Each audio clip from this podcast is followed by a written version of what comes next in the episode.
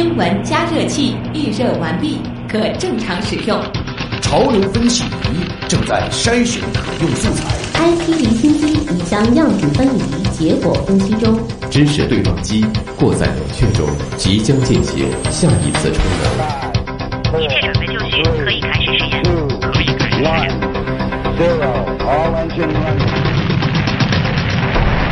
新闻实验室。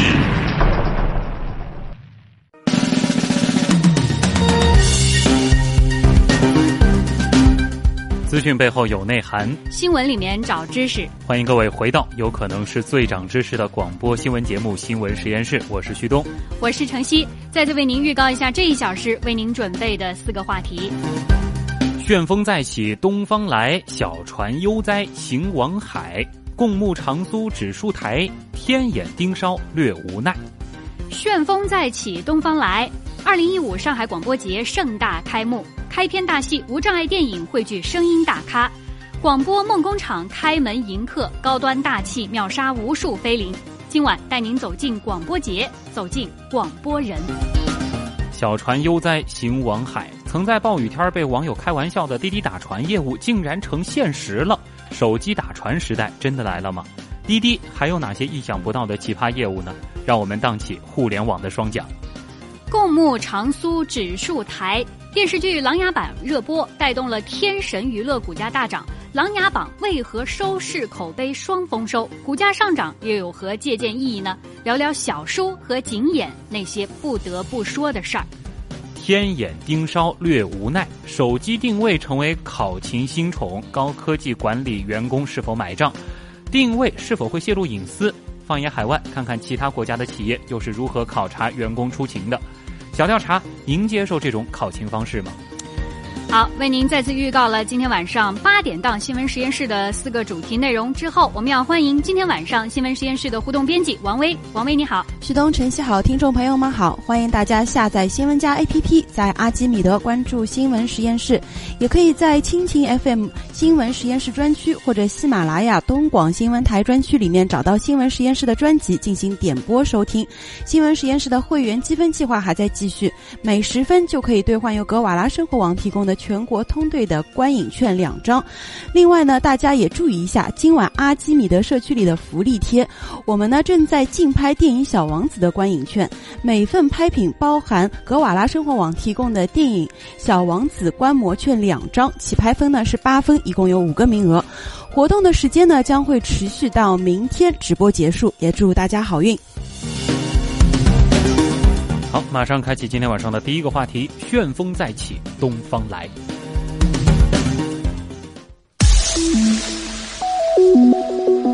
新闻加热器。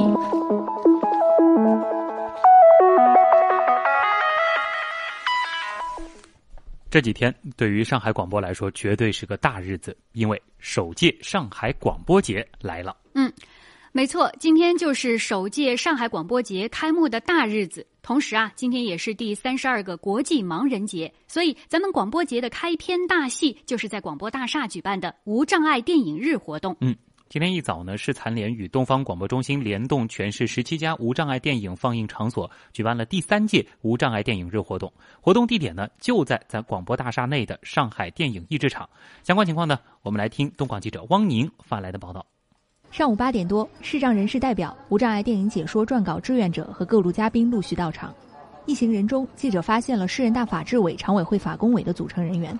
二零一三年，在东方广播中心的推动下，举办无障碍电影日活动正式写入上海市实施《中华人民共和国残疾人保障法》办法。法制委委员史秋琴说：“了解一年多来法规实施效果如何，正是他们此行的目的。”一部法的效率在于它的实施，权威也在于它的实施。这个项目已经是第三届了，在人们的记忆当中就把这一天记住了。有那么多的盲人同志来参加这项活动，也体现了对他们的关爱，让他们体会到哦，现在我们上海有这么一部法规在保护自己，我们是跟正常人一样的平等的。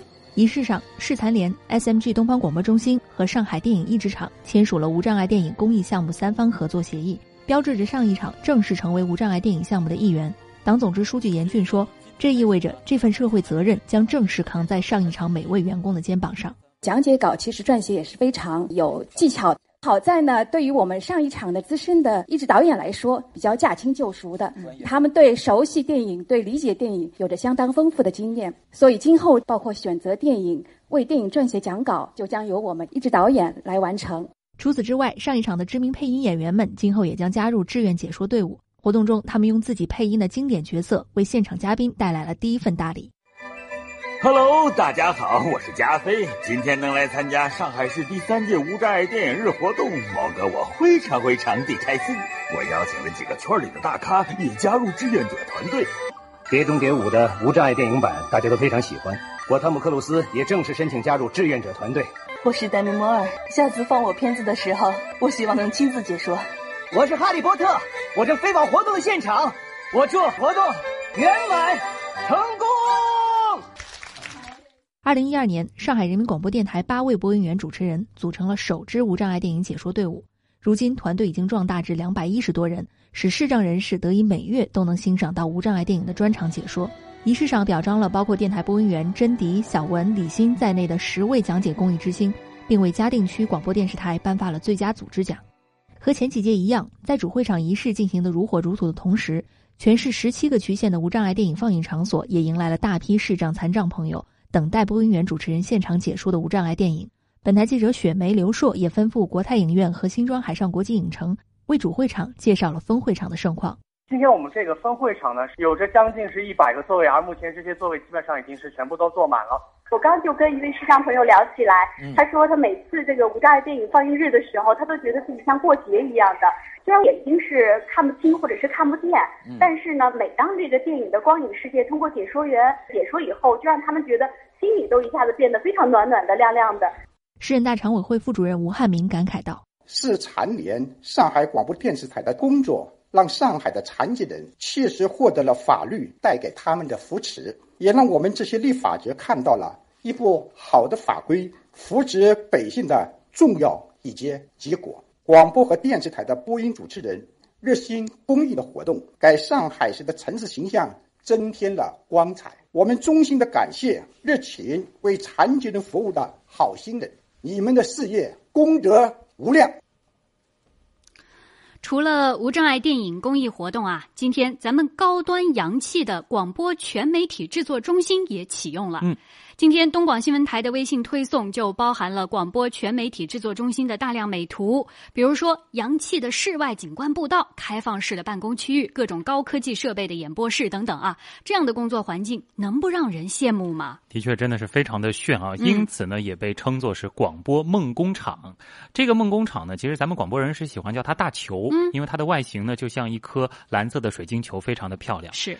那么今天上午的十点，上海广播节战略合作伙伴。独家音频支持阿基米德 FM 呢，就在这个大球里举办了一场高峰论坛。前几天呢，我们刚刚是说到了阿基米德一周年，这个满一岁的小阿哥都有哪些高见呢？啊，未来声音又将如何改变我们的生活呢？我们也来听东广记者吴泽宇的介绍。为了打造一个专属于声音的这样一个节日啊，SMG 东方广播中心是携手海内外近百家华语电台，共同探索呢声音媒介的这样一种无限可能。那么当天举行的二零一五阿基米德新媒体高峰论坛呢，就是来共同探索音频技术对各行业的促进和影响。作为数字媒体营销行业的领军者，爱德斯奇的高级副总裁孙泽峰认为呢，音频新媒体化相比。传统广播所带来的重要改变是空间得到了个性化。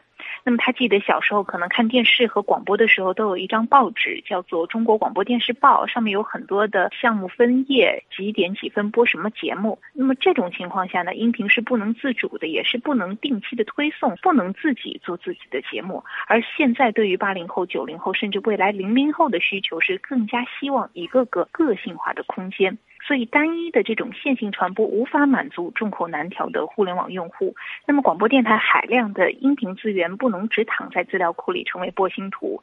在现况的这种倒逼之下，孵化广播梦的全媒体制作中心和全新的可视化的演播大厅，包括像上线一年的社交音频平台阿基米德应运而生了。阿基米德 CEO 王海兵说：“借助新媒体所呈现的节目实时收听率和六种不同维度的热搜排行呢，可以让。”让传统的广播走上一条数据化的道路。那么这条数据化的道路是有自己使命的，我们有机会通过这样一个数据化的道路，能够科学、准确、直观、实时的了解节目。那么这个节目最终带给听众的可能是更好的内容、更好的体现。嗯。其实，作为一名广播人啊，我们每一个广播人今天都感觉特别的自豪啊。这里呢，也给大家隆重的预告一下。其实我们在昨天的节目里给大家做了介绍啊。本周六，也就是十月十七号，上海广播史上规模最大、涉及频率最多的一次户外大直播，就将在淮海中路的 K 十一购物中心上演了。从周六中午十一点开始，将为大家带来一场长达十个小时的广播节目现场秀。你也可以在现场。见到那些熟悉的声音，而不仅仅是听到啊！是，所以我们也希望所有的小伙伴们、所有的听众朋友们，到那一天积极的去支持，积极的去捧场，嗯，来见证这个盛况啊！哎，那么除此之外，其实还有其他一系列的丰富多彩的活动，我们也请互动编辑王威给大家来预告一下。嗯，好的。在 K 十一呢，除了有现场秀以外，还有上海广播艺术展以及穿越见证丝绸之路万里行大型新闻行动摄影展，大家有空也可以去看看。另外，在十七号的当天，在兰心大剧院有九州百戏全国稀有剧种展演，这是上海戏剧广播联动全国十二家省级电台主办的，为国内优秀稀有剧种打造专属的舞台。然后到佳美食会动感幺零幺音。乐乐节将在十月的二十四号亮相上海世博公园，现场呢可以看到众多的明星艺人和知名的 DJ 享受户外的音乐狂欢。而在上海的多个地铁站，为了让更多的市民走进广播，也特意开辟了三 D 虚拟直播间，还原丛林、大海、极地的场景，融入广播直播室的元素。作为路人，也可以体验呃惊险惊险主播的感受。是，最后这个环节非常的有意思啊。